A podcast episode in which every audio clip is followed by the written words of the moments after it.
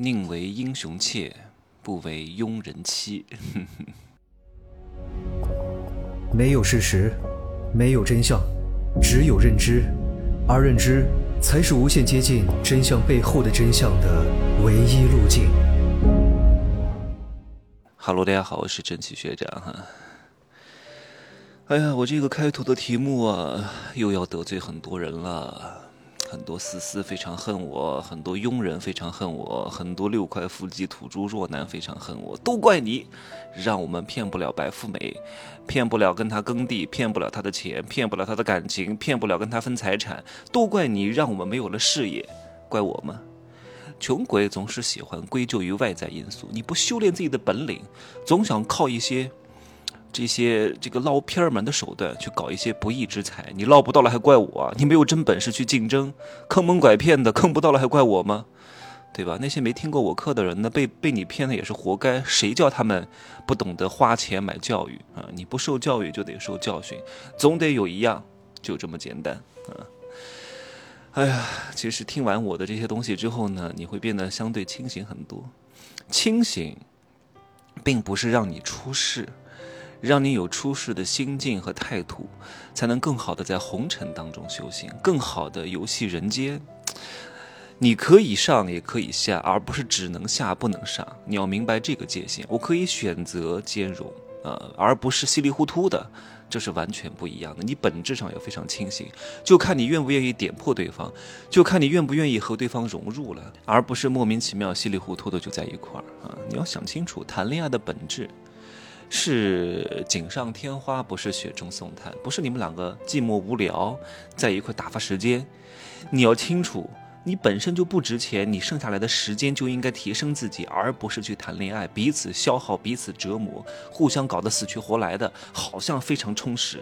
结果，哼，四十岁一到，大限将至，发现自己啥都没有，谈了一场虚头巴脑的恋爱，从恋爱关系当中没有获得什么。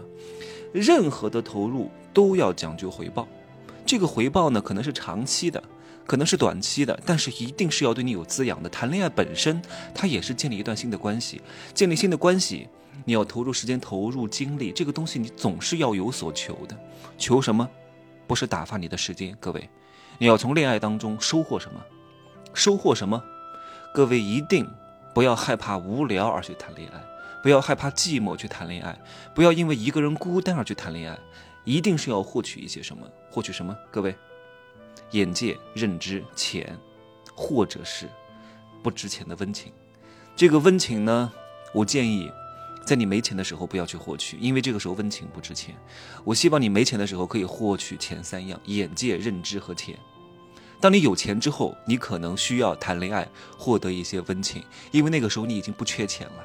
对于有钱人来说，钱不是问题，感情非常重要。这个感情呢，你可以说是另外一种精神追求。因为人一旦物质充盈了之后，一定会有精神诉求的，这是必然，天道规律。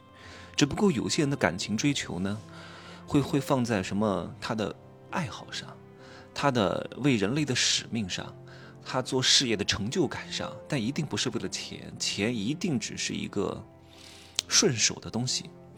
或者是有有有一个什么样的信仰也好，或者是希望有一个灵魂伴侣能够懂他的需求，这都属于精神需求。当一个人物质不充盈的时候，他是谈不上什么精神理想的。而那些没有钱的人跟你谈什么精神理想，有这样的人极少极少极少极少。那除非是那些真的穷困潦倒的艺术家，像当年的梵高那样。可是这样的人毕竟还是少数啊，大多数都是因为他没有物质追求，所以呢他。要鄙视物质追求，说我是精神的高洁之花啊，我是出淤泥而不染，视金钱如粪土，那只不过在安慰自己而已啊。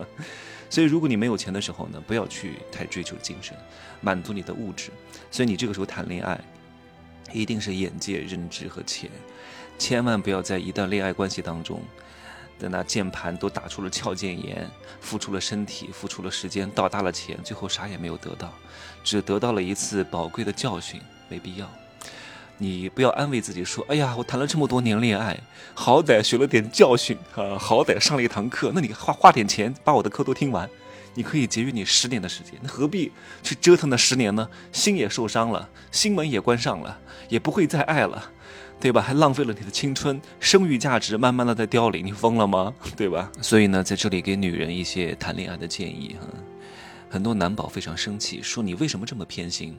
老是帮助女人啊，还出什么男人的情感刚需，帮助女人分析男人的心理。你为什么不搞一个女人的情感刚需，让我们也学一学？我说，女人也没什么钱，有什么可学的？大多数女人都没什么钱的，女人是赚的少花的多，男人是赚的多花的少。这个世界上，呃，真的还是。有声望的、厉害的顶尖企业家都是男人，所以可能要出一个大多数人的课啊。你说我出一个女人的情感刚需，能付钱的男人还是很少数的哈。我从商业上来说，不划算，花费我这么多精力还挣不了太多钱，没必要，所以就出一个男人的情感刚需比较合适啊。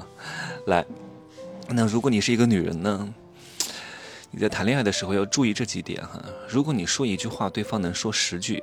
啊，说明对方呢大概率不会是一个坑你的人，因为他敢在你跟前暴露自己。另外，很多人会说：“哎呀，这个人老是哭穷，这个人是不是很坏、很抠门啊？”我还真不是。我告诉你，如果这个人哭穷，他不是抠。他也不是不花钱，他只不过是想花的少而已，不是不花。最可怕的是什么？就是一上来说我不差钱啊，我有一百万，我有什么房？这种人就是抠门，一分钱都不会花的。所以一定要当心啊！嘴上说自己穷的人，其实该花的还是会花，只不过呢不想给你这么高的期待值而已啊。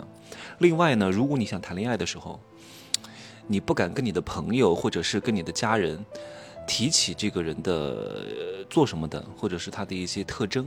说明这个人有点大问题啊，而这个大问题呢是潜藏在你心底当中的，你不愿意去跟别人讲，是因为你想跟别人隐藏你的这个对象的某一些恶行或者是不体面的一面，所以你要好好审视一下这段关系啊。另外还有一点非常重要，如果一个男人上来就给你花大钱，带你去吃米其林的顶尖餐厅，给你转款五二零零零一三一四零零零。然后什么送你 Hermes 的铂金包，哇，你觉得这个男人特别舍得？哇，我是不是非常优秀？哇，这个男人也不错，还对我这么好，哇，一定是我特别优秀。你多优秀？你看看自己，你不就是个普女吗？你值吗？你配吗？你不配。这个人，各位，你不想想看，事出反常必有妖，为什么要给你转这么多款？为什么要送你这些东西？各位，投资回报比太低了呀！一个男人相对来说还是比较理性的，你值，你值得让他花这么多钱吗？对吧？除非你的资产和名望非常高过他，是他的几个 level，他才有可能在你身上砸点大钱，因为他期望能够获得一些更高的回报。你本身就不如他，他还给你送这么贵重的东西，一定有问题。所以这个时候，如果你要了，有可能你们两个就是一条绳上的蚂蚱，有可能呢，还会有一些非常不好的事情。所以呢，不要要，不是因为你配。是因为有一些别的事情，因为这不符合天道和规律。别以为别人给你花钱你就怎么样了，还真觉得自己多值钱。哼！最后再讲两点啊，如果你见一个男人之前，对这个男人有一些爱慕的光环，觉得他是男神，心目当中想象的非常好，但是你见到他的第一眼呢，给你一些不好的感觉。各位觉得他有点蹊跷，觉得他没有那么正，觉得他总是有一些隐藏的东西。各位，你猜对了，一定有，你的直觉没有错。你不要这个时候在想是不是我想多了？没有，你没有想多，一定就是你想的这个样的啊！你的感觉不好就是不好，你千万不要回去再想，哎呀，他还是男神呐，他这个社交媒体当中不是他本人这个样子呀，是不是我弄错了？要不要再接触？不用再接触，就是你想的这个样子。第一眼的印象非常重要，不要再浪费时间了。另外。如果这个男人真的爱你，在娶你回家之前，绝对不会让你做家务的啊！我说的这个家务指的是什么？什么洗被子、洗碗儿，然后拖地，什么换床单儿，什么洗马桶，绝对不要干这些事情。你一干就廉价了啊！